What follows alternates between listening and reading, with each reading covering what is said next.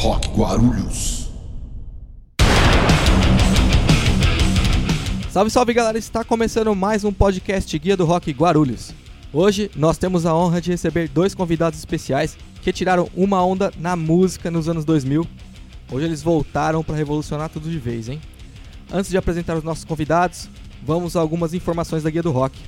Nossa página do Facebook Guia do Rock Guarulhos sempre traz notícias e curiosidades do universo rock and roll. Além disso, lá você também encontra a nossa coletânea Guia do Rock Guarulhos, que tem mais de 20 bandas independentes. O download é gratuito, link em post fixo no topo da página. Nosso Instagram é Guia do Rock Guarulhos, onde também está recheado de conteúdos e nele vocês encontram o link para as principais plataformas digitais. Castbox, Deezer, Spotify, Apple Podcast e YouTube. É só você escolher sua plataforma, sintonizar e escutar a gente lá. Depois que você sintonizar e escutar a gente na sua plataforma preferida, você vai no Spotify e ouve a playlist do episódio. Agora todo episódio tem uma playlist relacionada, sempre atrelada ao tema, beleza? Durante a época de coronavírus, os episódios da Guia do Rock são gravados remotamente, cada um na sua casa. Assim fazemos a nossa parte e não espalhamos o vírus. Faça você também a sua parte, fique em casa. Apresentando os meus amigos virtuais. Ale Gomes, idealizador e fundador do projeto Guia do Rock Guarulhos. Salve, Ale! Beleza? Beleza. E completando a bancada, o nosso garoto propaganda. Ele, que é bonito e é o único que tem cabelo aqui ainda, Ale Aquino. Salve, Ale! tamo junto, valeu, tamo junto sempre. Tamo junto. Eu sou Danilo Pérez, seu apresentador.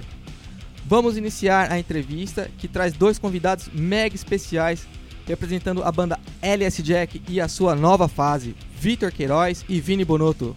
Salve Vitor, obrigado.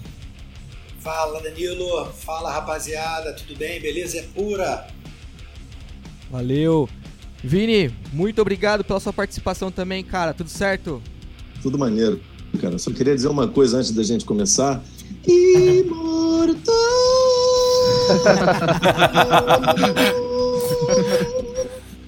Maravilhoso. É. Tô achando que ele tá inspirado hoje, hein? Serenata na sacada com o Vini, hein, galera? É, galera, eu tava, a gente tava falando em off antes de começar o programa, porra, live pra caramba, né? Muitas lives e tal, mas o meu vizinho, ele realmente gostou muito da live da Sandy Júnior. Ele ouve incessantemente, diariamente o bagulho, num volume muito alto. Então, essa nota aí me. Porra, já viu o cachorro quando você toca gaita? Que bicho. Quando eu ouço essa nota aí, imortal algo em mim, sabe, desperta alguma coisa em mim muito negativa.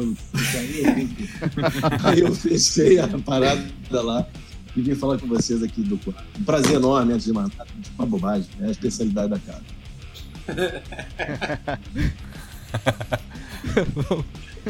tô, eu tô acostumado com isso, eu tô acostumado com isso. Vamos fazer a introdução do tema aqui, galera. Vamos lá. No início dos anos 2000, a banda LS Jack começou a se destacar no cenário musical brasileiro, mas foi com o terceiro álbum Vibe, de 2002, que trouxe sucessos como Uma Carta e a icônica Carla, que virou hit de verão, que eles ainda ganharam disco de ouro, que eles despontaram de vez. Em 2004, o então vocalista Marcos Mena teve complicações após um procedimento estético e acabou entrando em coma pesado. Infelizmente, em 2005, a banda veio anunciar o seu fim. De lá para cá, alguns trabalhos pontuais vieram a acontecer, até uma tentativa de retorno em 2010, mas nada que marcasse tanto quanto o ano de 2020, com o anúncio de um retorno com uma mega parceria com um dos grandes artistas, Vini Bonotto. Começando o podcast Guia do Rock Guarulhos. Vitor Queiroz. Salve. Primeira pergunta para você, meu amigo. Dia 13 de março, vocês lançaram o um novo single, Esquece a Solidão e Sai. Como que é esse single? Qual a, o público-alvo dele? É, a intenção é fazer algo do coração de vocês? É para mostrar o retorno? Como é, que, como é que é esse single novo? Antes de mais nada, é, ter, é, essa, form, essa nova formação ela é fruto de uma parceria e de uma amizade que se mistura por muitos anos. o Vini é uma pessoa assim muito especial pra gente. Fizemos muito. Esse é meu Diego. Cada vez que Fizemos você falar muito- meu nome, eu vou falar isso aí, ok? Só para deixar claro. Fizemos muitas coisas no- com o LS Jack. No primeiro disco, a gente, com um presente do Vini, uma música homônima do nome da banda, a gente chegou a participar de uma trilha sonora de uma novela chamada Vila Madalena. E eu acho que desde esse momento a- as nossas as nossas carreiras elas andaram mais separadas, mas ao mesmo tempo a gente sempre esteve junto, porque a gente era artista da mesma gravadora e sempre houve uma, uma afinidade muito grande entre nós.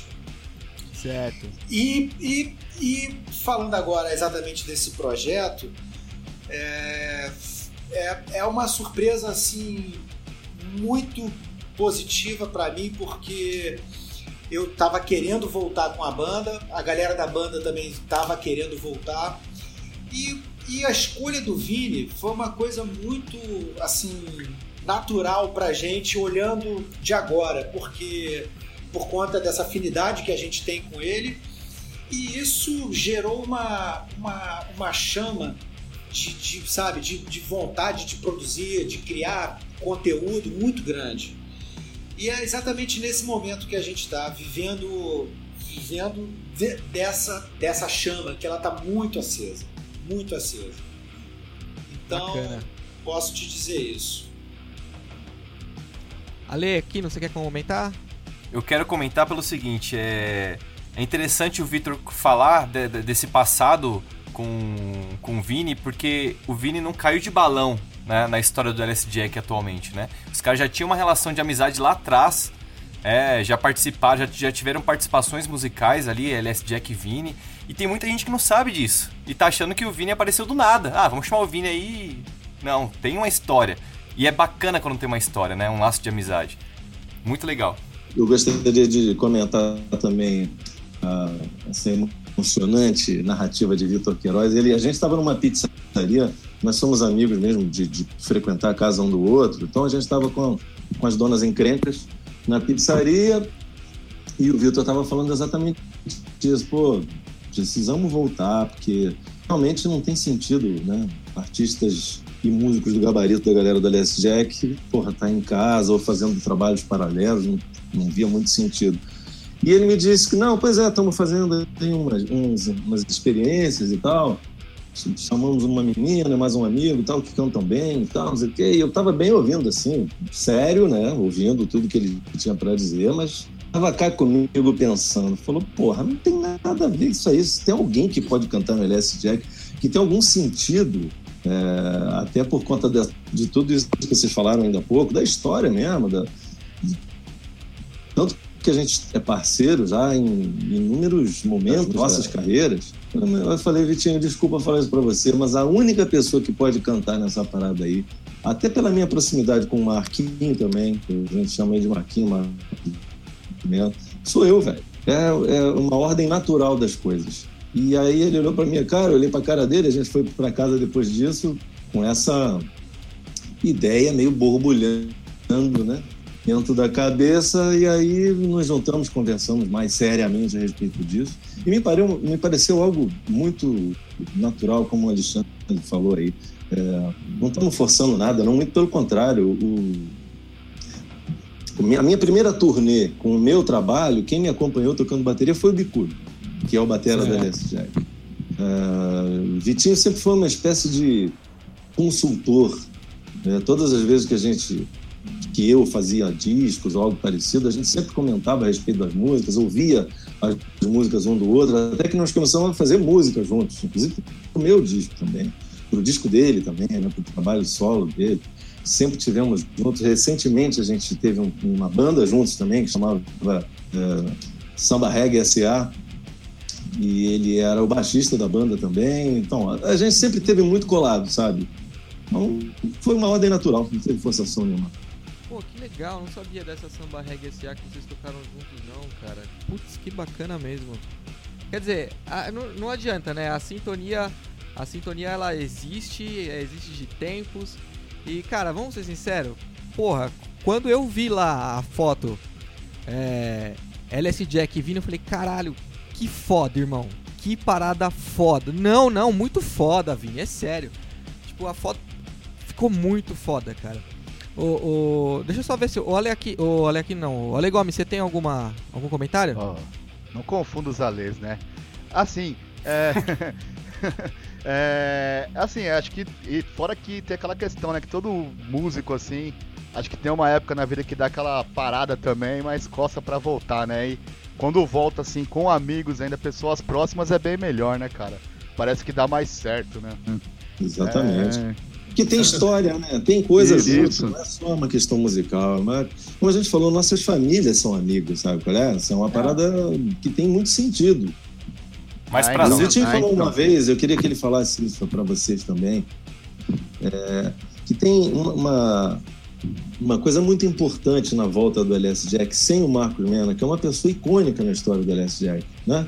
E isso é uma coisa que qualquer formação vai sempre ficar aquém da, da formação original do LS Jack, porque não tem o Marcos Mena. E ele, é, a gente não precisa ficar tecendo elogios, porque todo mundo aqui sabe do potencial dele, né? É uma questão mesmo temporal.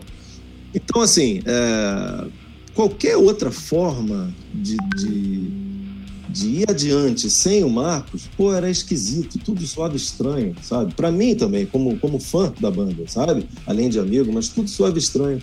Vocal carrega um peso a mais, né, para substituir, né? Vocal carrega é, eu, eu mesmo, eu na minha banda, né, eu, é não é famosa, né, mas assim, é uma banda que tem 10 anos e eu tô há 3, eu sou vocalista, né, e foi mó bronca segurar a, o posto ali do, conheço lá do Boot, né, mas é, é legal. é bom, é bom. Um desafio Vamos bacana. Lá. E deixa eu fazer uma pergunta para vocês. Esse trabalho, o, o Vitor, esse trabalho ele é independente? É, toda a composição, gravação? Ou vocês têm alguma parceria com alguma gravadora, algum selo, alguma coisa? Não, a gente está completamente independente, dependente dos nossos recursos. Porra, isso que é bom. Que é bom assim, né? É bom que você tá livre para fazer o que você quer, né, cara? É, a gente porra. tem, com certeza, a gente tem essa liberdade, mas a gente também tá, embora esteja independente, mas a gente está estruturado. A gente até estava é. comentando ontem com, com o nosso empresário que, embora a gente não tivesse uma gravadora, mas a gente tem uma equipe que trabalha junto que é como se tivesse fazendo parte de uma gravadora. É, é um empresário, é um produtor, é um estúdio, tem uma assessoria de imprensa. Então, quando você vê, não existe uma gravadora por trás, mas existem pessoas que já fizeram parte de, de, de, de grandes trabalhos e que poderiam estar tranquilamente trabalhando numa gravadora. Então, embora a gente não esteja se lançando através de, uma, de um label qualquer, a gente tá, tá muito bem amparado. Entendeu? É, isso é fruto de networking, né, cara? Eu acredito eu. Porque quando você tem uma, um networking bom, assim, a chance de trazer as pessoas para você é, é, muito maior, né? É, eu, eu digo que é isso, mas é muito fruto de uma parceria desenvolvida durante muito tempo. Nada, nada é, nada é por acaso, nada cai de balão, como disse o Alex também. Então, isso foi uma coisa que, quando o Vini entrou, se encaixou muita coisa. E aí, quando tudo fica claro, é, as coisas começam, o quebra-cabeça começa a ser montado, entendeu? Então, e vem Vem álbum completo também ou vai ficar só no single por enquanto? Como é que vai ser o trabalho de vocês? Olha, assim, o, o, a, o que, que a gente está, o momento que a gente está fazendo? A gente está compondo muito, tem muita coisa. A gente já deve ter quanto que, Vini? Umas seis, sete músicas, mais ou menos? Não, acho que por aí. E com mais possibilidade, porque é uma coisa que não, não é que a gente parou e falou, ah, vamos fazer um single e ver qual, qual que é. Né? Nós fizemos um single e nunca mais paramos de fazer. Então existem vários. E a ideia, Vini, de, de, de fazer a coisa de um, de um lançamento de um mês, como é que conta isso para eles? Esses dias a gente estava conversando com o Eliezer Lemos, que é o nosso, que é o nosso empresário, é, e decidimos entre todos que talvez a melhor coisa a ser feita hoje, isso levando em conta é, o mercado, né, fonográfico, enfim, e, e, todas as suas disposições, a gente vai fazer algo que já foi, não é inédito, não porque já foi feito, acho que até a Anitta já fez algo parecido, mas que eu acho um modelo maneiro a ser seguido. Nós vamos fazer um single por mês ou a cada um determinado período específico. Não sei se um mês ou dois meses, ainda não determinamos isso. Mas é, para que isso se torne algo recorrente, você sabe que todo dia 30 vai ter um lançamento de um single novo com barba, cabelo e bigode, ou seja, vai ter o single, vai ter o clipe, vai ter toda a divulgação ao redor daquele single específico daquele mês ali. Quando nós vamos parar? Não tenho ideia. Talvez a gente pare em 2300. isso é bom, isso é bom. É, fica, é interessante pra galera nova das bandas aí também, para eles verem que o, até o pessoal mais experiente hoje em dia está trabalhando dessa forma, do lançamento de singles, que é, uma, é um formato que era muito dos anos 60, depois virou tudo álbum e agora voltou single de novo, porque querendo ou não, você tem que estar tá sempre aparecendo, mas você tem que sempre aparecer com coisa nova. Não adianta você sempre aparecer com a mesma coisa, né?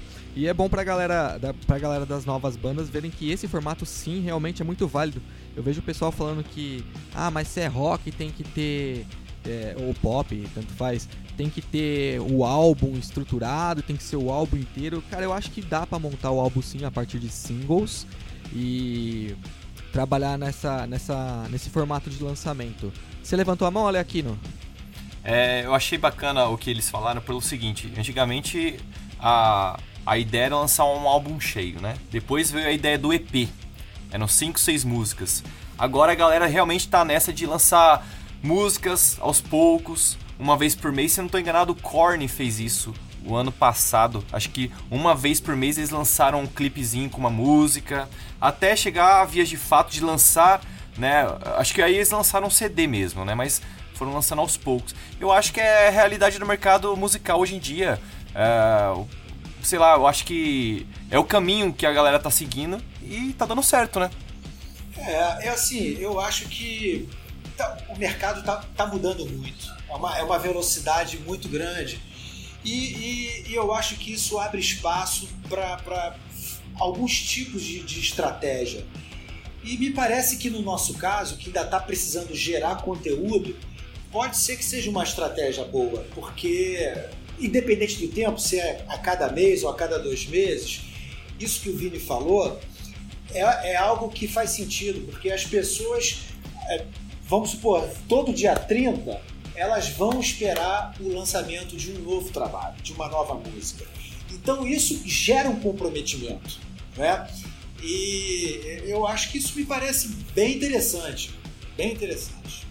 Tem uma coisa que eu, que eu penso também a respeito dessa maneira de lidar com os lançamentos, que é o seguinte: há um tempo atrás, aliás, há muito tempo atrás, é, depositava-se todo o orçamento numa única música. Falou, essa aqui é o hit do disco. Tinha uma parada assim, sabe?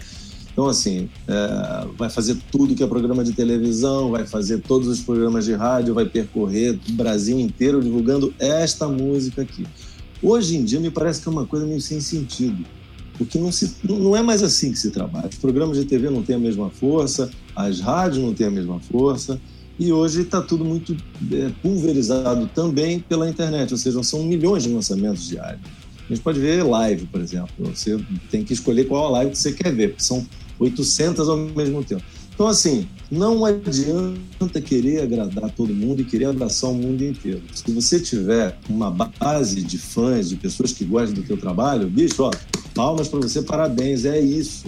A partir daí, você começa a conquistar mais espaço, cada vez mais notoriedade. Mas eu acho que é no conjunto da obra que uma banda hoje. Isso é uma percepção minha, eu posso estar falando uma grande idiotice, tá bom? Mas é uma opinião. Além disso tudo, que o Vini falou, cara, eu acho que tem a questão da, do ouvinte. A galera mudou muito o jeito de escutar música, né? O pessoal não tem mais paciência para escutar, cara. Ele escuta até metade da música, ele já pula. Às vezes nem é chega verdade. na metade, né? Uhum. E o, hoje ele é teu fã, amanhã ele já é fã de mais cinco bandas, né? De cinco outros artistas e já te esquece. Então, se você não tiver essa manutenção nas redes sociais ali, de tá sempre colocando coisa nova, meu, você perde, você fica para trás como artista, né? Uhum. Sim. Mas olha só, galera, isso é importante também que não se torne uma neurose, né? Já o, o psicanalista está falando a respeito.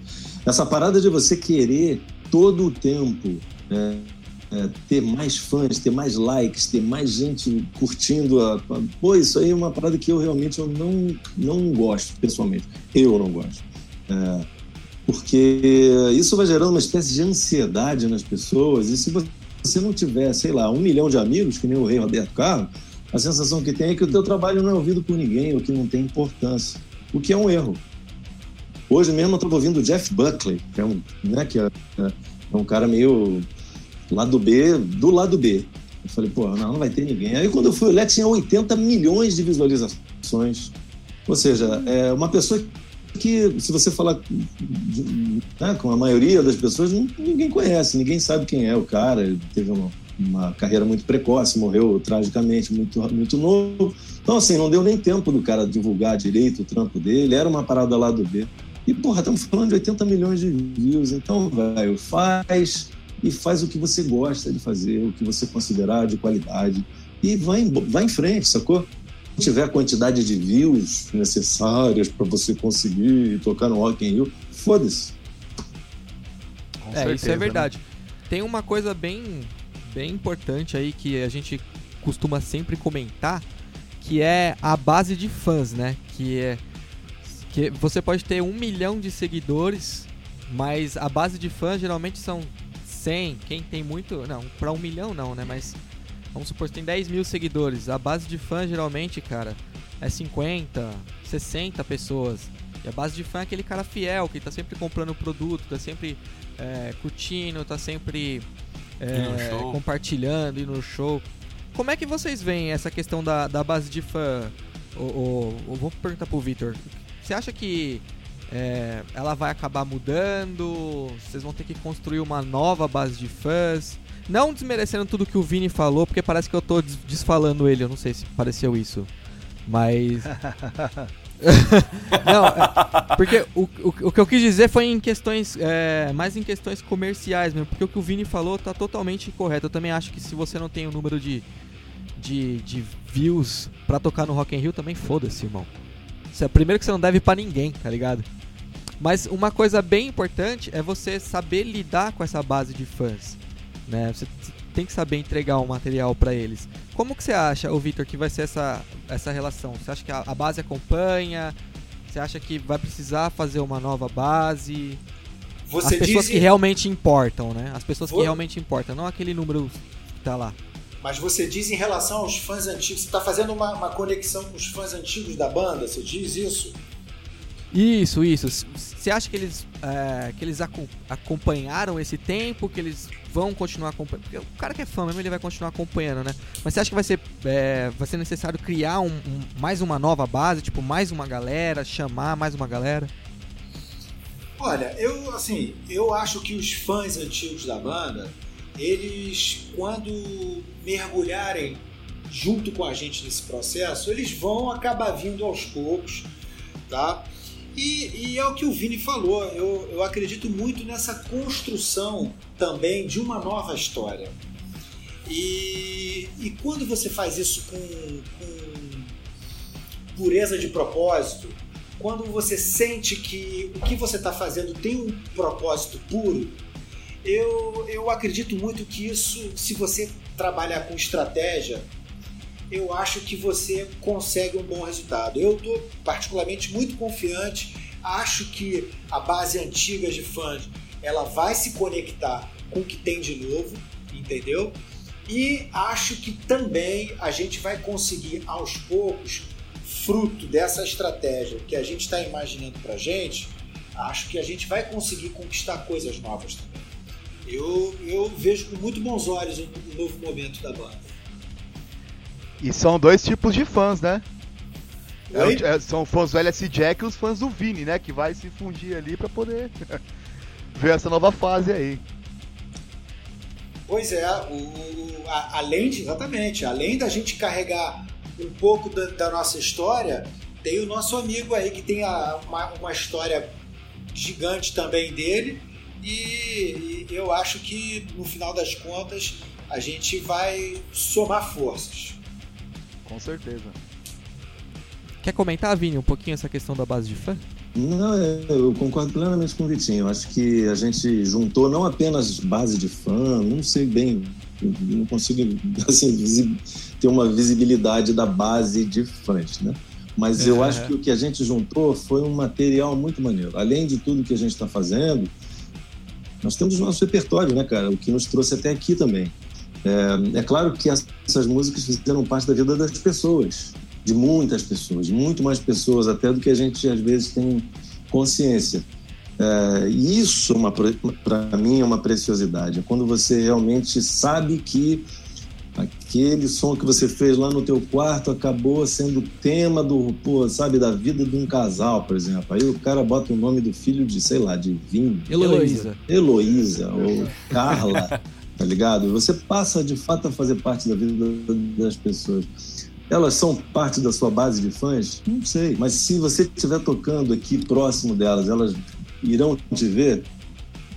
Provavelmente. Depende de uma série de fatores financeiros, disponibilidade, porra, tô afim de ir, não tô afim de ir. Uh, então, assim, eu não, não sei de fato, com exceção das bandas de reggae roots e das bandas de metal, o que é base de fã e, e as dessas de K-pop também, né? Fora isso, cara, que eu tô me referindo a galera muito jovem mesmo, sabe? É, fora essa rapaziada assim, a base de fã é sempre muito pouca gente. Se você é, for fazer alguma coisa ou deixar de fazer alguma coisa por conta dessa base de fãs, eu acho que é controverso, porque a base de fã ela também tem um, um sentido pejorativo, que é tipo assim, ah, traiu, ela tá fazendo outro tipo de som agora. Ah, agora eu não gosto mais. Ah, saiu o guitarrista. Porra, sem aquele Cara, guitarrista, isso não é assim. Então, eu vou eu dar um... rock, né? Eu venho de, do Haikai, que foi uma das bandas de hard rock que foram interessantes na história do rock nacional. Assim. Até hoje ainda tem muita gente que faz parte da base de fãs do Haikai. Essas pessoas odeiam tudo que eu fiz desde então. E ao mesmo tempo tem um carinho né? especial, claro, por, por, eu ter feito parte daquela, daquele momento assim. Elas vão quando eu vou tocar? Óbvio que não, elas estão afim de ver o som do Haikai. Então, assim, é, a gente não deve fazer música pensando na base de fãs, porque primeiro eu não sei direito se ela existe, depois se ela existe, eu não sei como, qual é a dinâmica dela e qual é a relação dela com o, o, o fruto do teu trabalho. Eu acho que você tem que ser muito sincero sempre e honesto e fazer o som que você acredita e torcer pra, pra galera gostar também. E não dá pra agradar todo mundo sempre, né? Não, nunca. Não.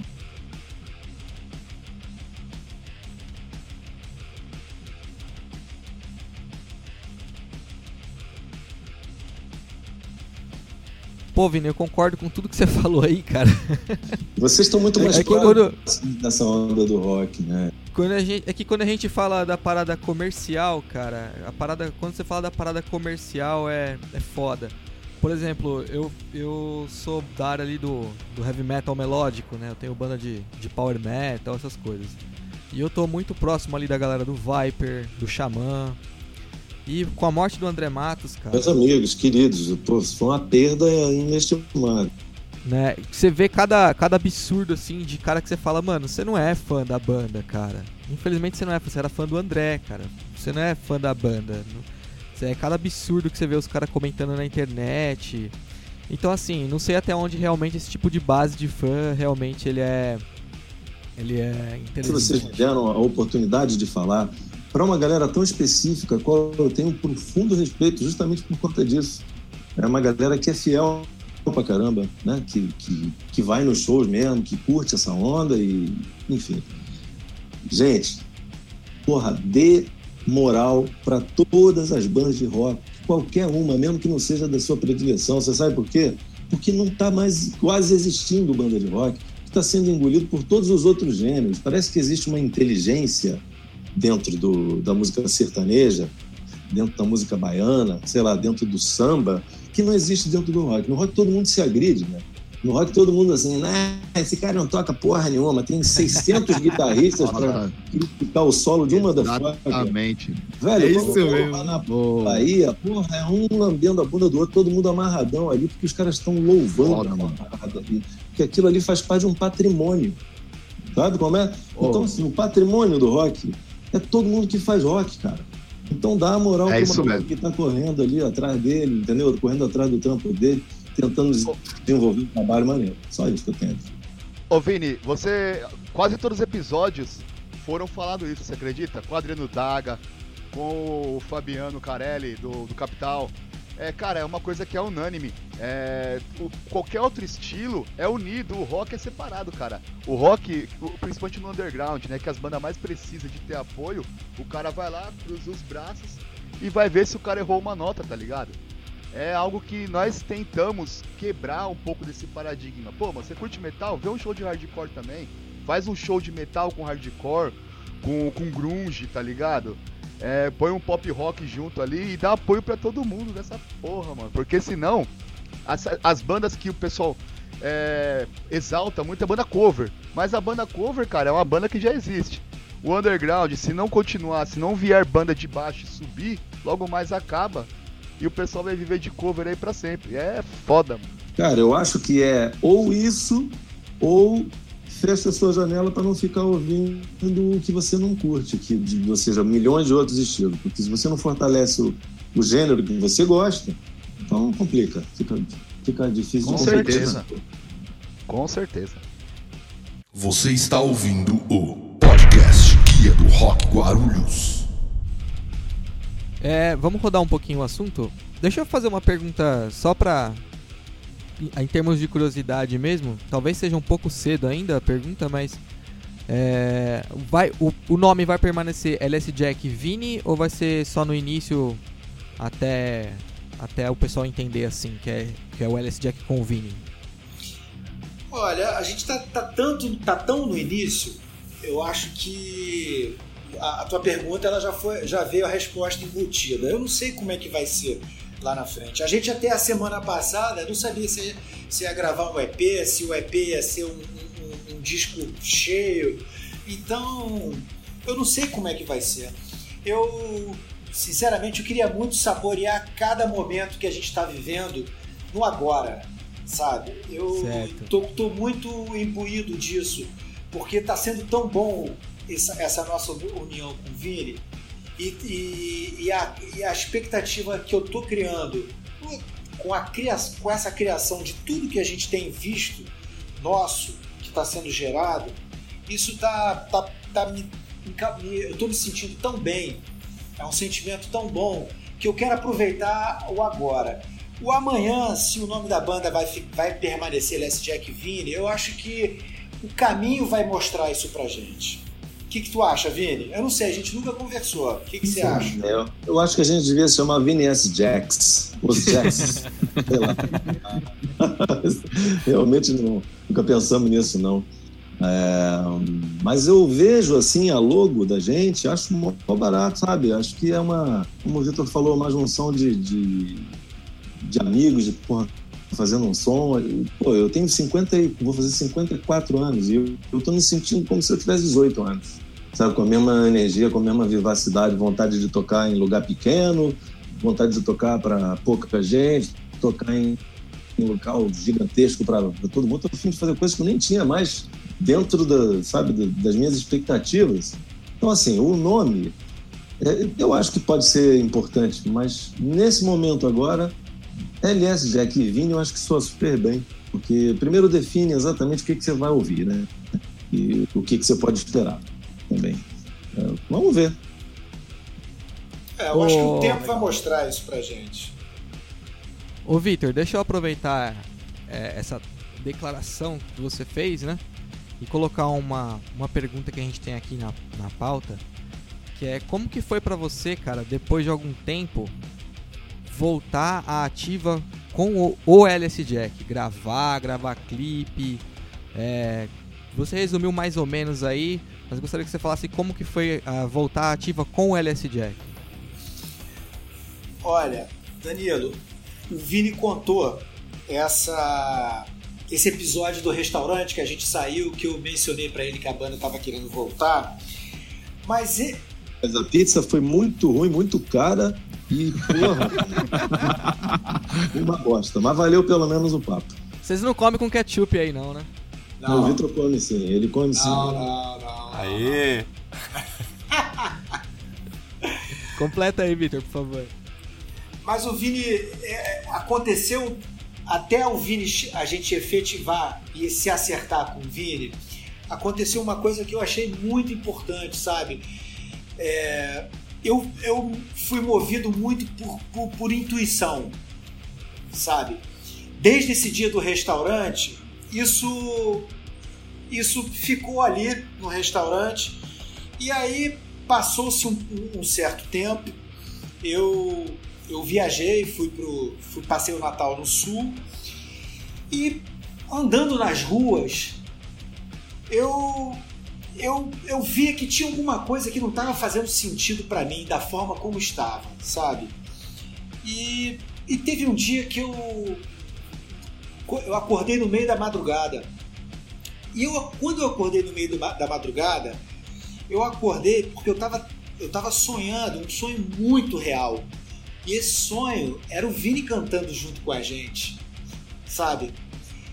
Eram 5 horas da manhã e quando eu, eu, eu olhei que meu telefone estava do lado, eu já na hora eu peguei o telefone e, e mandei uma mensagem pro Vini. Tipo, vem cá, tá de pé? Quer cantar com a gente? Às 5 da manhã tá sempre de pé, né? Porque você tá acordando. Ó, Junto com os dá galos. um clipe essa história aí, hein? Dá um clipe, hein? Cara, Zó. Não, é bem isso mesmo. O Vitinho me ligou às 5 e meia da manhã, um horário inconveniente, inclusive, eu diria, né? Mas mandou mesmo a mensagem, eu acordei com aquilo ali. Eu falei, pô, lógico que tá, nego. Eu falei, falei brincando, mas falei a sério. E é, foi ali, ali que começou. Cara, essa- Exatamente. Aí, e aí, quando o Vini me respondeu, eu, eu senti que o quebra-cabeça fechou. Sabe? Eu senti que, que todo esse, esse tempo em que a gente se encontrou no restaurante e, e depois o tempo, esse ato, até o dia que eu tive, que eu tive essa, essa intuição, no momento que o Vini me respondeu, eu senti que fechou. Então, eu quero, eu quero muito acreditar também que existe a lógica, mas existe muita intuição também. E eu quero muito me deixar levar também pela intuição e pelos sonhos. Ótimo. Faz um clipe, faz um clipe que tem uma boa história pro clipe. Vai. Rodolfo. Não, show de Comentar? bola, gostei da história.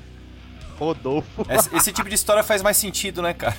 Esse tipo de história faz muito mais sentido para os músicos e é, acaba influenciando e dando mais ideias para composições também, né? Sim. O cara, eu- teve- tem uma coisa que eu, que eu vejo, é aquela banda que você teve que terminar lá atrás e sempre tem um cara nessa banda, no caso, acho que o Vitor, né? Você fala assim, caralho, uma hora eu vou ter que voltar, irmão. Uma hora eu vou ter que voltar com essa banda porque eu acredito nesse trabalho e é com ele que eu quero seguir. E, cara, quando você volta a isso, mano, não, não tem preço que pague, velho. Eu acho que todo mundo teve uma banda assim, tá ligado? Você fala, puta, acabou, mas eu acreditava, uma hora eu vou ter que voltar. E aí quando você realiza isso, cara, é, a sensação deve ser maravilhosa, cara. É, mas olha, eu, eu posso ter sido o, o agente é, em que juntou o quebra-cabeça. Mas o, o- o- o Serginho Bicudo, o Bicudo principalmente, ele já estava com, com algo latente dentro dele, sabe?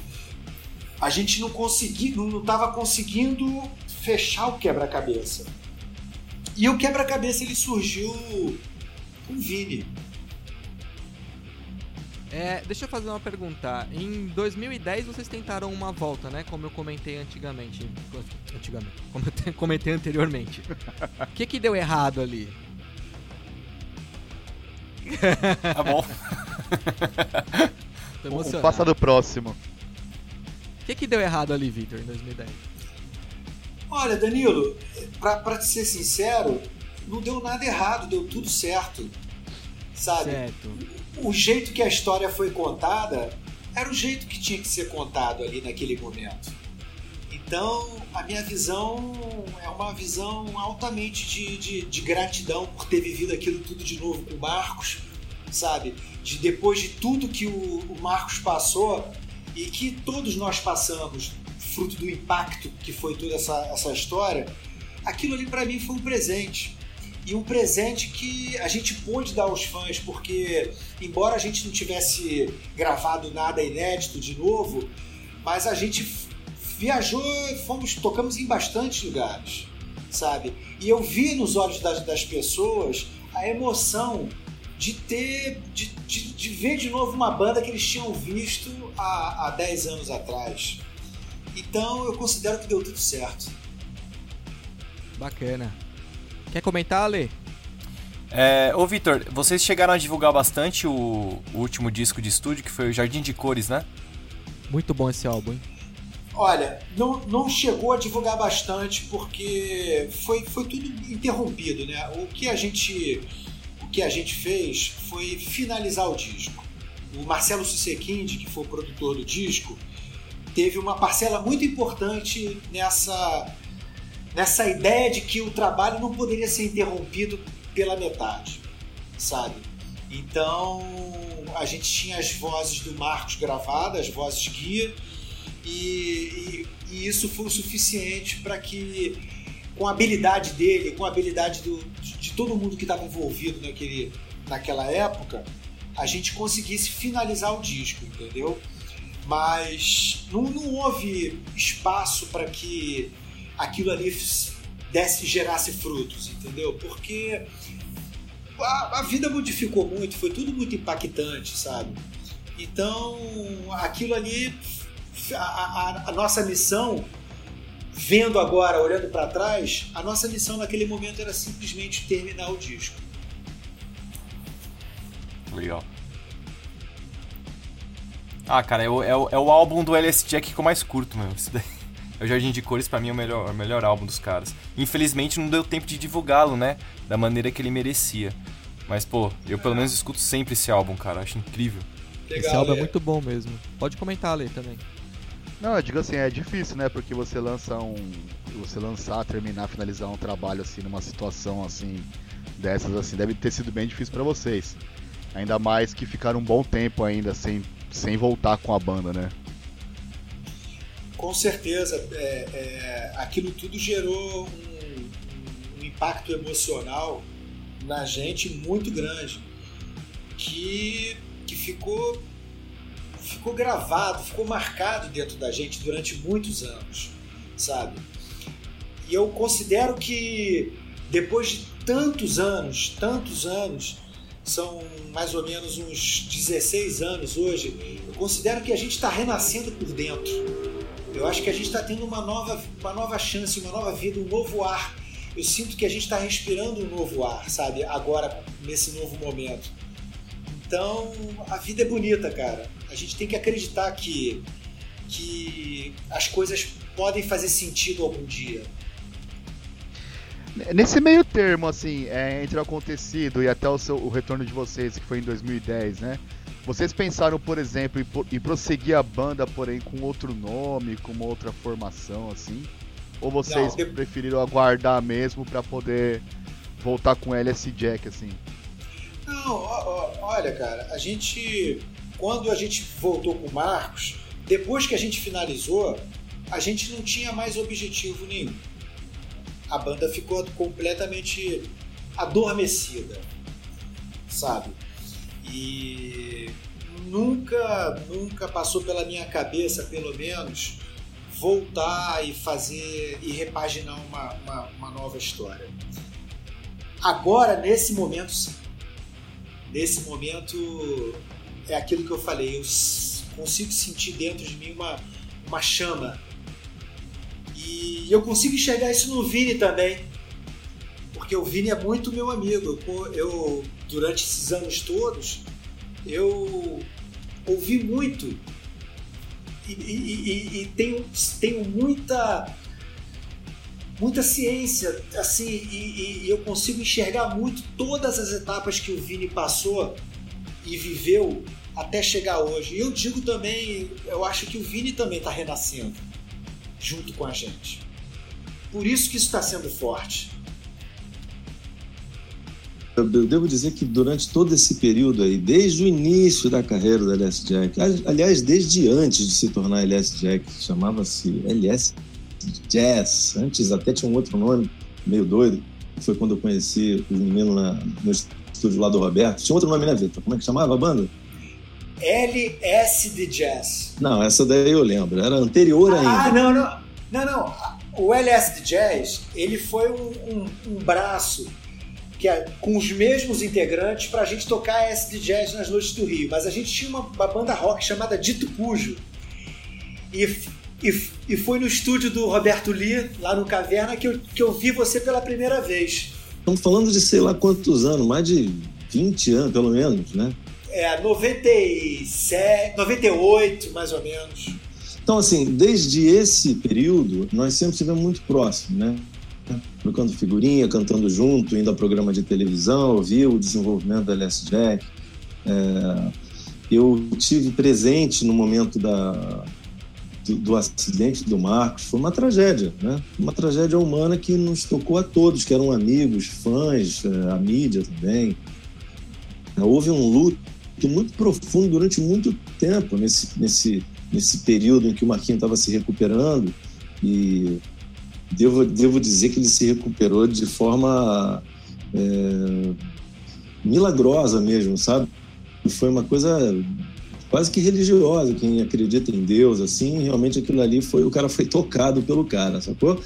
Então, assim, quando a gente estava falando ainda há pouco a respeito da volta em 2010, eu acho que o, que o trabalho não foi fechado lá em 2006 com a finalização do disco, não, sabe? Eu acho que tudo isso, toda essa energia contida e, acumulada na, em todo esse período de dificuldade, ela, ela virou uma catarse mesmo. Foi em 2010, eu tive presente num dos shows deles e era emocionante. Então, assim, foi uma, uma espécie de uma comemoração à volta do Marcos. Eu lembro muito ver os fãs chorando, a gente chorando, olhava para a produção do show, todo mundo chorando os caras no palco, todo mundo chorando, mas chorando de emoção, de emoção bacana. Então, assim, é, sem querer discordar do Vitor, eu acho que o fechamento mesmo de todo esse ciclo foi mesmo no retorno deles em 2010. E a partir daí, agora é um momento diferente, um momento novo de, de, de recomeço, reinício, e a gente está se tratando como uma banda que está começando mesmo, sabe? Apesar dos repertórios, né, que são conhecidos e tudo, mas a gente está com uma garra que não é muito comum em artistas veteranos, não. Bacana. Quer comentar, Ale Aquino?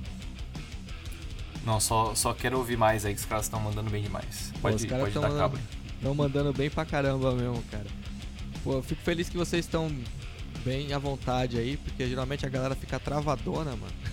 Mas sabe o que é legal, cara? É que eles se conhecem e, tipo assim, eles são amigos. Então é um retorno emocional também, envolve muita emoção. Obrigado, obrigado. E, e, isso, exatamente. Essa música vai ser a trilha sonora de todo o podcast, mano. Tira aquele rock and roll e coloca Imortal. É, vai, vai ter vinheta disso aí, viu? Com certeza. Mexe a cadeira é uma música que é meio maldita, porque uma vez que você começa com essa porra, mexe a cadeira, você nunca mais consegue se livrar disso. O cara tá no escritório lá, volta pra casa, porra, chega em casa, toma banho e continua lá naquela porra. É o tipo da música que não sai mesmo. Agora, essa nota aí. Mas... Olha, é o Vini da cadeira. Pô, é o Vini da cadeira ali, isso pô. muito mancada, velho. Isso é muito mancada, velho. Mas faz parte oh. do meu sobrenome, é praticamente isso daí. Durante um tempo eu fiquei muito na bronca sabe? Falei, porra, vem cá. Vinny Chair. Fiz 14 discos. 14 discos é disco demais, né, cara? Pô, tem uma pilha de discos assim. Eu falei, cara, tem 14. Tem várias músicas que chegaram ao primeiro lugar no Brasil inteiro. Várias. Tô falando de, sei lá, 7, 8, 9 músicas que foram. Mas toda vez que eu encontro um motherfucker na porra do supermercado, o cara fala, e aí, Vini, mexe a cadeira. Então, durante esse tempo, eu fui me dar bronca. Mas hoje eu já saquei que é assim mesmo. Pô. Eu devo muito a isso aí. É, não tem jeito. É, é estigma, um... né? É... É, com certeza. Deixa eu pegar um braço várias, da, várias da bandas têm o... o... estigma. Não, pode ir, pode ir, Ale. Pode ir, pode comentar. Não, eu digo assim, é, várias bandas têm aquele estigma, né? Por exemplo, acho que o Los Hermanos é a Ana Júlia, né? Ah. Não nem porque eu citei isso que eu não gosto de Los Hermanos.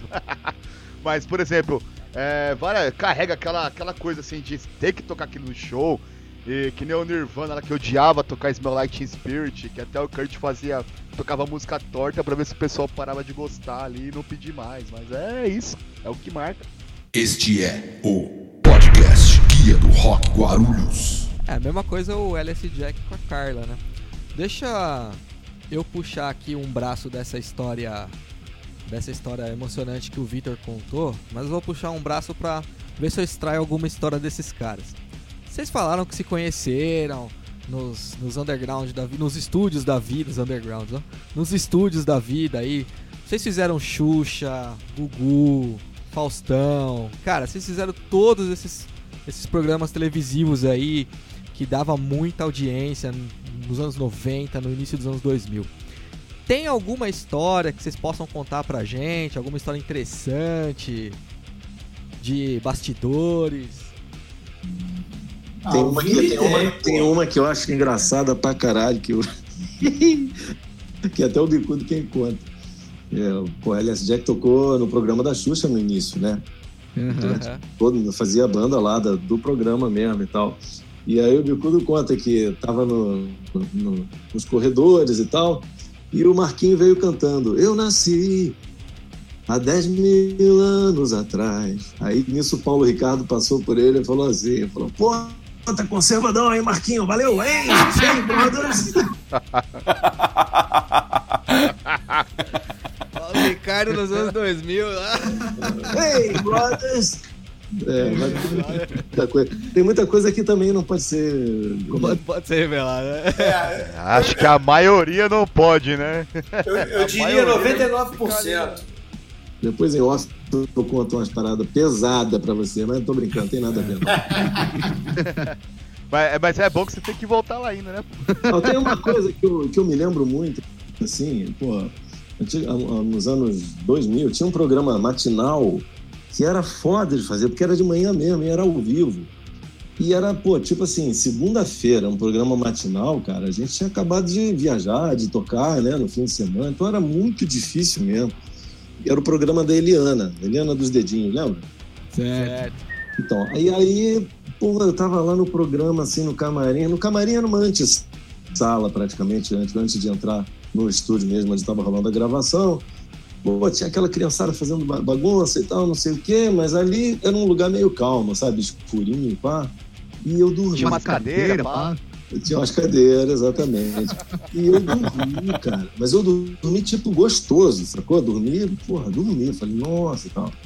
E a nossa divulgadora estava conversando lá com o diretor e tal. E peguei no sono gostoso.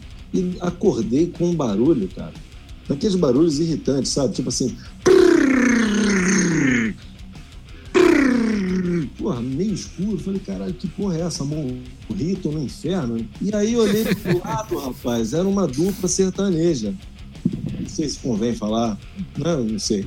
Conta ou não conta? Fala quem é? Não, fala o nome não. Conta, Então, beleza, vamos repetir o nome. Fala, é, pô.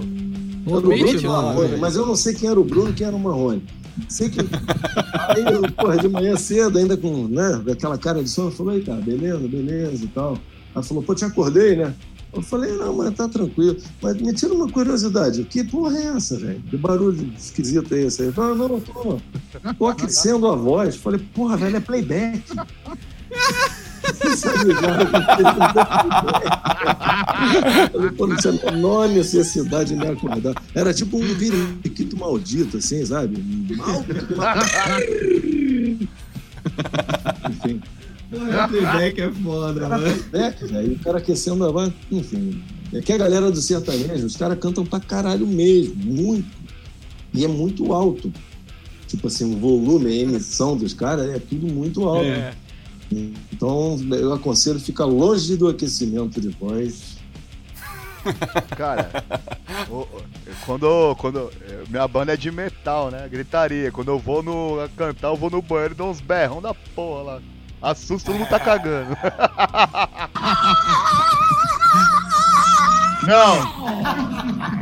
Tem que cantar bem perto do microfone, que é pra distorcer, né? Que aí é que fica bom. Não, não, não. Eu, eu, me equivoquei. Minha banda é mais pro lado do Sepultura ali, Pantera.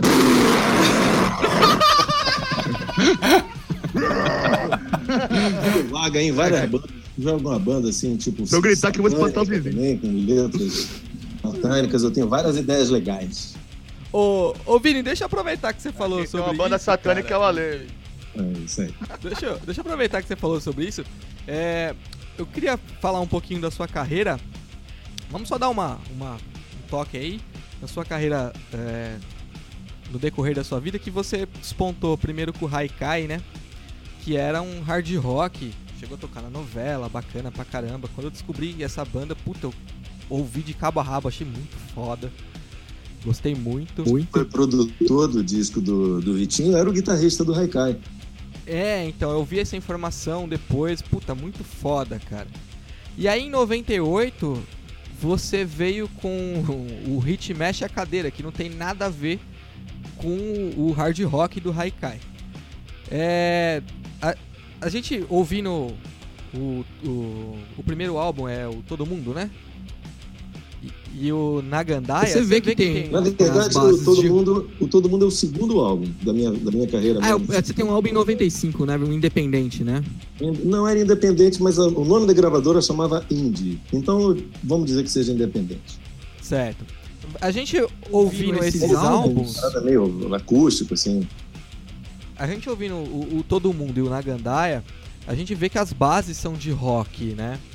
Mas eh, elas são voltadas para pro, pro lado pop da coisa, né? Para poder você ver que é uma música que tocaria na televisão, né? Se não fosse, né? Como como que foi essa transição, sair do hard rock, do rock and roll para ir para uma base mais pop? Como foi essa transição para você? Ó, o disco Todo Mundo, ele é um disco que eu não diria que ele é, que ele é pop, não. Eu diria que ele é até meio quase alternativo, assim. Certo. Certo. O Benegão do Planet Ramp, a gente chamou o Nabi Clifford para fazer um reggae. Ah, não tinha nenhuma música no disco que tocasse em rádio, a não ser na- naquele momento na Rádio Cidade. Mas era um disco de rock mesmo. E tinha influências de hip hop, eu chamei o pessoal do Steobaldo também, que na época era uma banda que estava tocando. Posteriormente viraram Tijuana. Ah, Era um disco que não era muito fofo, não. Ele era até meio mal-humorado. E eu falei, bom, quer saber de uma? Estamos aos 45 né, do, do, do segundo tempo para terminar o disco. Era um disco temático, todas as músicas eram nomes próprios. Então tinha Benedito, eh, João Bobo, eh, enfim, tinham vários nomes. E aí eu fiz uma música que tem um groove, se você ouvir a versão original, tem um groove assim com tendências meio Chili Peppers e tal, umas guitarras com aquele desenho hum, que é um swing, mas tem muita guitarra pesada em Mexe a Cadeira, se você ouvir a versão original. É, acontece que aquela música foi escolhida para ser a música de trabalho e eu fui veementemente contra. Eu falei, vem cá, eu fiz essa música de sacanagem, fiz de brincadeira, só para zoar, porque é um disco de rock, não é um disco para. Entendeu? E aí os caras, tudo bem, se é assim, e aí fomos trabalhar Benedito com o Benegão. Pô, começou a tocar na Rádio Cidade, começou a tocar numa rádio rock, foi para São Paulo também. E acabou que não aconteceu porra nenhuma. E aí o nosso diretor artístico, queridão, o Líder dele, que deve estar ouvindo a gente nesse momento, falou: ok, agora eu vou botar aquela música que eu falei para tocar, mas só que eu vou fazer uma parada diferente. Eu vou entregar para um DJ, amigo meu, que era o Cuca aí, de, de São Paulo. E ele vai fazer uma versão que ele quiser. Que isso aqui eu acho que dá para tocar na noite, porque ela é dançante e tal. Eu falei, pô, você tá maluco, você vai destruir com a minha vida. Você, porra, vou embora da gravadora. e dito e feito, ele fez a versão e a parada começou a tocar nas discotecas, cara. Não começou a tocar em rádio, não, nem em lugar nenhum. Ninguém ouvia aquela voz meio grave cantando mexe a cadeira, pá, pá, pá. O nego não fazia associação de quem era, sabe? Ah, é o cara do Haikai. Nunca, nunca, de forma nenhuma. Então, assim, é evidente que a explosão daquela música foi a música brasileira mais to- tocada no planeta durante dois anos consecutivos. É muita coisa isso. caramba. No momento em que não havia internet, né? Exatamente. Era, uma, era orgânico mesmo. Então, assim, quando veio o- o- o próximo disco, eu falei, meu amigo, eu já entendi o que é que vocês querem. Vocês querem dançar, certo? Então, se Me vocês mais uma querem, cadeira. Exatamente. Aí veio Shake Boom, Nagandaia, o Tiazinha, e mais uma caralhada. Falei, Só- beleza. só. Exato. E todas elas eram pra pista e todas foram um sucesso, cara. Então, assim, é, era isso que eu fazia? Claro que não. Mas era isso que eu tinha que fazer naquele momento ali. Porque eu tinha um- um- uma gravadora por trás também, esperando aquilo, sabe? Que uma música fosse sup- suplantando a outra e assim sucessivamente. Sou muito grato a todos os DJs, a tudo isso, sabe? A toda essa história. Acho que a gente está conversando hoje aqui por conta disso também. Do contrário, sei lá, né? talvez não tivesse rolado nada. Mas é que eu não faço só isso aí, sabe? Então, assim, a galera que me conhece, de repente, da TV, associa o meu nome e a minha imagem à pista de dança. Tudo bem. A adaptação deve ter sido diferente, né? Bem. Bem. Foi porque tinha uma, um- uma parte do show, especialmente desse show, em que era um disco de rock, né? um disco meio mal-humorado, inclusive, que tinha uma rapaziada, aquela. ah, tinha os doidos que ficavam na frente ali, curtindo tudo, pai, aí eu tocava mexa cadeira. E aí o que acontecia? Os caras, porra, não fode, irmão. Aí ia lá pra trás e, e, porra, chegava um monte de outras pessoas que não tinham nada a ver com aquele Nossa. show pra frente. Tinha ninguém que ia pra assistir essa música. E tinha uma outra galera que ia pra assistir o show inteiro, menos essa música. Ou seja, foi. Caramba. ah, mas. Mas é o que eu falo, adaptação deve ter sido muito louca pra você, assim, sair do rock pro, pras pistas mesmo de dança ali, cara. Cara, E que base de fãs que ele conseguiu, hein? Pois Que é. Não, base, que base de fãs ele conseguiu unir, mexe a cadeira com porra, o nego que gostava de som pesado, hein, Vini? E depois você Pois não é. acredita em fã, hein? Tá eu legal. fui tocar, eu fui tocar no, no Ah, festival pode crer. aqui no Rio de Janeiro, que foi uma das coisas mais inusitadas, que eu fui abrir o show do Megadeth. Ô, louco. E tinha, era eu, Megadeth, é, Queensryche e Whitesnake. Caraca, velho. Eu falei, ok, o que, que eu vou tocar, gente? Porque eu não posso tocar aqui mexa cadeira, eu não tenho a menor condição de tocar mexa cadeira aqui. E eu tive a manha e toquei mexa cadeira, velho. E foda-se. E foi, obviamente, um momento interessante do show. Carlinhos Brown no Rock in Rio. Ô, Danilo, pensei a mesma coisa, mano, né? Nossa, irmão. Nada me atinge!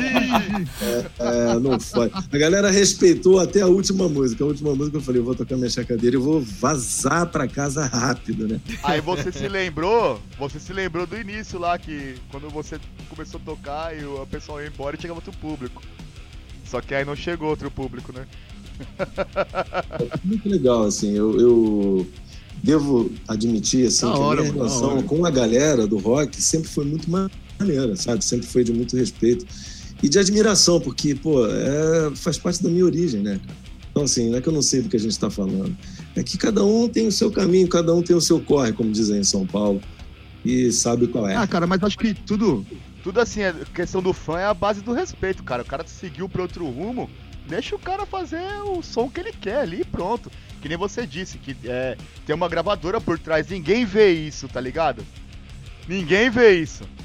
Curte a parte que você curtiu da banda. Se não tá te agradando mais, pô, respeita e continua curtindo o som que ele fez bom ali pra pessoa, né? Pro, pro, pro, pra que ele achava bom. E já era, deixa o cara seguir carreira, meu. Não é não? Com certeza, é isso. E, cara, assim, é, eu acho que você tem que fazer as coisas de forma consciente. Eu não posso dizer para você que Mexe a Cadeira foi algo inconsciente, que eu não estava muito presente e compreendendo o momento da música e do cenário musical e de como aquilo estava se desenvolvendo.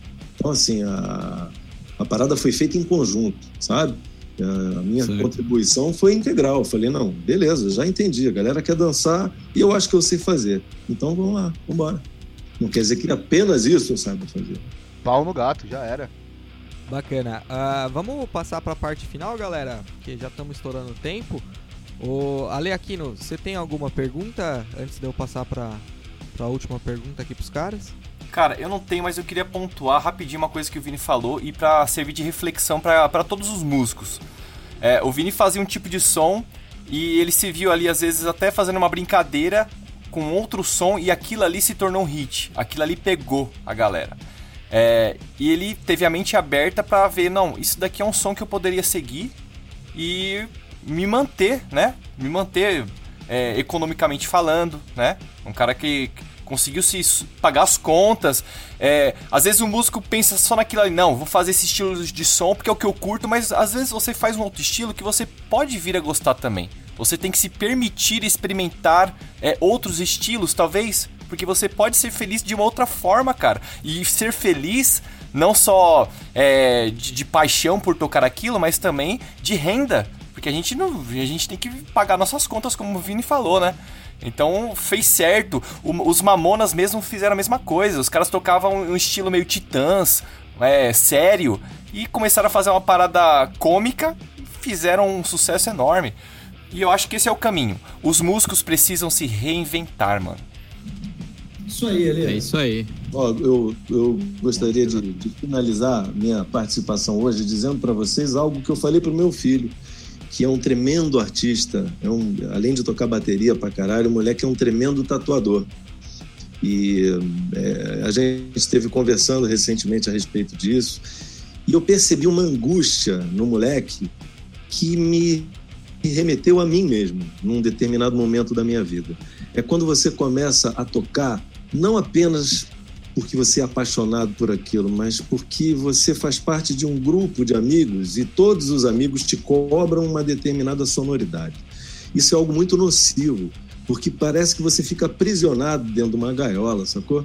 Então, se você tiver vontade de tocar uma parada misturando outro tipo de som, é como se você estivesse usurpando né, o, entre parênteses, movimento e você não merecesse mais respeito daquela galera ali. Isso é um erro. Isso, na minha opinião, isso é um erro. Porque a parada é a seguinte: faz o que teu coração quer que tu faça. Tá afim de misturar? Mistura, velho. Toca para você. Consequentemente, você vai tocar para uma porrada de gente que vai se identificar. Se você ficar tocando para os amigos, você vai ter 60 anos, velho, tocando, no, sacou, no churrasco com os teus amigos. Então, assim, se você quer pensar em música de forma mais ampla, mais profissional, não, não perca as oportunidades que a vida te dá também, de você incluir outras coisas, de tocar outras coisas. Tudo isso é só enriquecimento, sacou? E, Vini, mestre Lulu Santos já dizia isso, né? Vamos nos permitir, né? Exatamente. Enfim, galera, é basicamente isso que eu, que eu gostaria de dizer para vocês. Eu acho que se a minha carreira, a minha vida pessoal me ensinou alguma coisa, é que qualquer tipo de preconceito é uma burrice. Antes de qualquer coisa, antes de ser é, um problema para si próprio, é uma burrice. Porque não é inteligente ser preconceituoso e fechar nada. Deixa tudo aberto mesmo. Escancara, sabe? Testa tudo, prova tudo.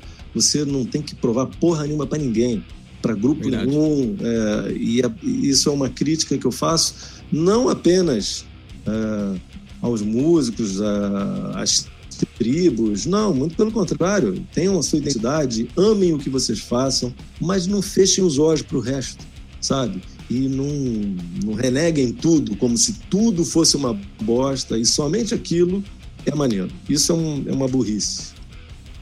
Legal. Com certeza. Obrigado pelas palavras, Vini. Vamos seguir para a parte final. Vou fazer a última pergunta aqui. Gostaria que o Vitor respondesse. É... Ô, Vitor, eu vi que saiu uma comparação aí falando do LS Jack com o Audio Slave. E saiu até nota, né, de vocês aí falando que nós não somos o Audio Slave. Essa, essa brincadeira, é, vocês não gostaram? O que, aconteceu? Não, não, não, não, houve, não houve isso. O que houve foi uma, uma interpretação, eu acho, ou, ou uma matéria plantada. Eu, sinceramente, eu não sei o que aconteceu. Mas é, o que, isso tudo causou um, um certo frisson nos, nos, nos, sites de música, enfim. E, e, chegou um momento que eu comecei a achar graça. Eu falava isso com eles, entendeu? Então, assim, não houve. Imagina, pô, eu, eu acho, eu adoro Audioslave É, só que a comparação não era, não era devida, entendeu? Eu, e o que eu, a única coisa que eu, que eu fiquei chateado é que eu vi muito site que não tem o trabalho de, de, de, de, de- pegar o telefone e ligar para o artista para saber exatamente o que, que ele que, que ele está achando daquilo, entendeu? Ele simplesmente copia e cola, copia e cola. Ele pega, pega a matéria da Rolling Stones, vai copia e cola. Aí o outro site vai copia e cola. Não, eu acho que não pode ter essa preguiça, sabe? Ela tem, ele tem que ir na fonte, tem que tentar saber o que, que aconteceu. Isso foi a única coisa que, que me, que, que me, me acendeu e, e me deixou um pouco incomodado, mas não ao ponto de eu, de eu, de eu achar ruim, pelo, pelo contrário, a comparação, eu adoro o Audioslave. Apesar de a gente saber que, obviamente, o nosso som não tem nada a ver com, com o Audioslave. Ah, tranquilo, é. Cara, comparações existem, o pessoal às vezes faz na sacanagem mesmo. Isso que você falou, do cara não checar a fonte, de fazer copia e cola, a gente já comentou nos três episódios aqui, estamos devendo esse episódio, inclusive, que é sobre esse tipo de reportagem que acontece em alguns sites que a gente sabe quais que são, né? É, a, gente, a gente quer até fazer, eu, chamo, eu convidei o Ricardo Batalha pra fazer, só que aí na época ele foi pros Estados Unidos, aí voltou, coronavírus, o caramba, não deu certo de fazer ainda. Mas nós vamos fazer. E é isso aí. Bom, Eu queria dizer uma Vini, última coisa antes da gente se despedir, agradecer aí o carinho de vocês todos, dizer que foi um prazer mesmo, gigante. É, a gente vai fazer muito som, espero que vocês gostem. É, mas o mais importante e que pô, é fundamental que fique na cabeça da gente para sempre é o seguinte, ó. Imortal! Vamos dormir com essa música hoje na cabeça. Bom, senhores, é, muito, o, muito... eu queria dizer. ah, Não, só finalizando aqui. não, é assim, é. O que, o, o que eu acho muito bacana, assim, né, pra finalizar, é só desejar força pra vocês aí. São. É uma banda que teria que voltar, né? O Vini aí também, que tá um tempo aí também, e vai ter um retorno muito legal, uma fusão muito bacana aí. Desejo toda sorte pra vocês. Tivendo ma- tendo material aí, vamos postar na nossa página lá também. E é isso aí. Muito da hora, cara. Da hora. Valeu vocês dois aí por participar aí. Galera, vamos encerrar por aqui o nosso podcast. Quero agradecer nossos convidados Vitor Queiroz e Vini Bonotto. Obrigado, Vitor. Olha, eu reitero as palavras do Vini. Poxa, foi muito bom bater esse papo com vocês. Deixo um abraço aqui pro Ale Aquino, pro Ale, pra você, Danilo. Espero Obrigado. que a gente ainda a gente ainda troque outras ideias aí mais pra frente, viu? Legal, muito obrigado, Vitor. Muito obrigado, Vini. Cara, eu que agradeço, um prazer gigante. É, pô, vocês são muito gente fina. Queria mandar um abraço grande para toda a galera que está ouvindo a gente também. Obrigado por manterem a mente aberta. É um momento complicado da vida, mas a gente vai passar por tudo isso aí juntos, sacou? Levo fé que isso aí. a gente vai ser muito melhor. Daqui para frente seremos melhores seres humanos também. Beijo para todos. Valeu! Com certeza, muito obrigado. Quero agradecer o meu amigo Ale Gomes. Obrigado, Ale. Valeu, pessoal. É, máscara, álcool em gel e toma cuidado no busão aí. O coronavírus tá aí ainda, hein? É isso aí, muito obrigado, meu amigo Ale. Galera, Aquino. obrigado a vocês. Pra mim é uma, uma emoção estar participando desse podcast, porque particularmente eu sou fã, cara, de carteirinha da LS Jack há muitos anos. É, então, pra mim é uma emoção muito grande estar com vocês. Estou ansioso pra ouvir os novos sons e acompanhar essa nova etapa da carreira do LS Jack e do Vini também. Boa sorte pra vocês, tamo juntos sempre. cara. Boa. É isso aí. Valeu, Ah, só cara, antes que eu me valeu esqueça, mesmo. Vini, o dia que eu te encontrar, eu vou pedir pra você autografar esse aqui, ó. Porra, nem é Ah, possível. da hora. Meu cabelo A era- galera aqui é do rock and roll, do metal, mas aqui a gente curte, mano, rock pop, a gente curte a- o que é bom, entendeu? Que bom, que bom. Feliz. A família. Beleza, galera. É isso aí, vamos finalizar? Vamos finalizar, galera. Os episódios anteriores estão disponíveis no Deezer, Spotify, Castbox, Apple Podcast YouTube. Baixem nossa coletânea na nossa página do Facebook, Guia do Rock Guarulhos, ou no Instagram, link na bio. Lembrando que agora todo episódio tem playlist exclusiva, com a apresentação de Danilo Pérez, pauta e pesquisa por Ale Aquino e Danilo Pérez. Hoje a técnica é do Brunão. Muito obrigado a todos vocês. Fiquem em casa, vamos de música. Vitrola Mágica, encontro marcado. Valeu! Está terminando o podcast Guia do Rock Guarulhos. Boa noite mais uma vez. Estou aqui só. Encontro marcado com a solitude noturna, com os ruídos da casa.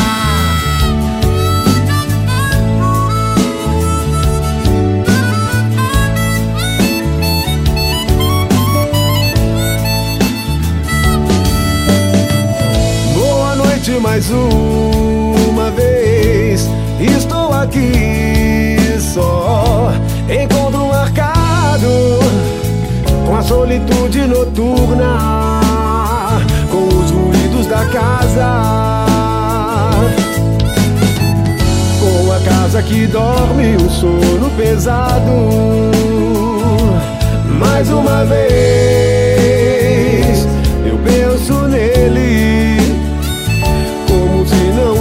tivesse outra reza. E os ruídos entram num compasso, confusos de saudades, e se faz canção, quebrando o encanto dos sonhos, desperta o coração.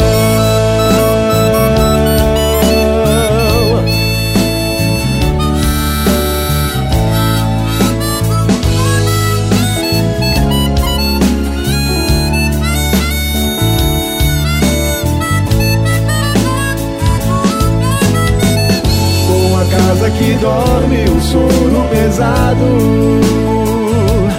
Mais uma vez, eu penso nele, como se não tivesse outra reza. E os ruídos entram num compasso, confusos de saudades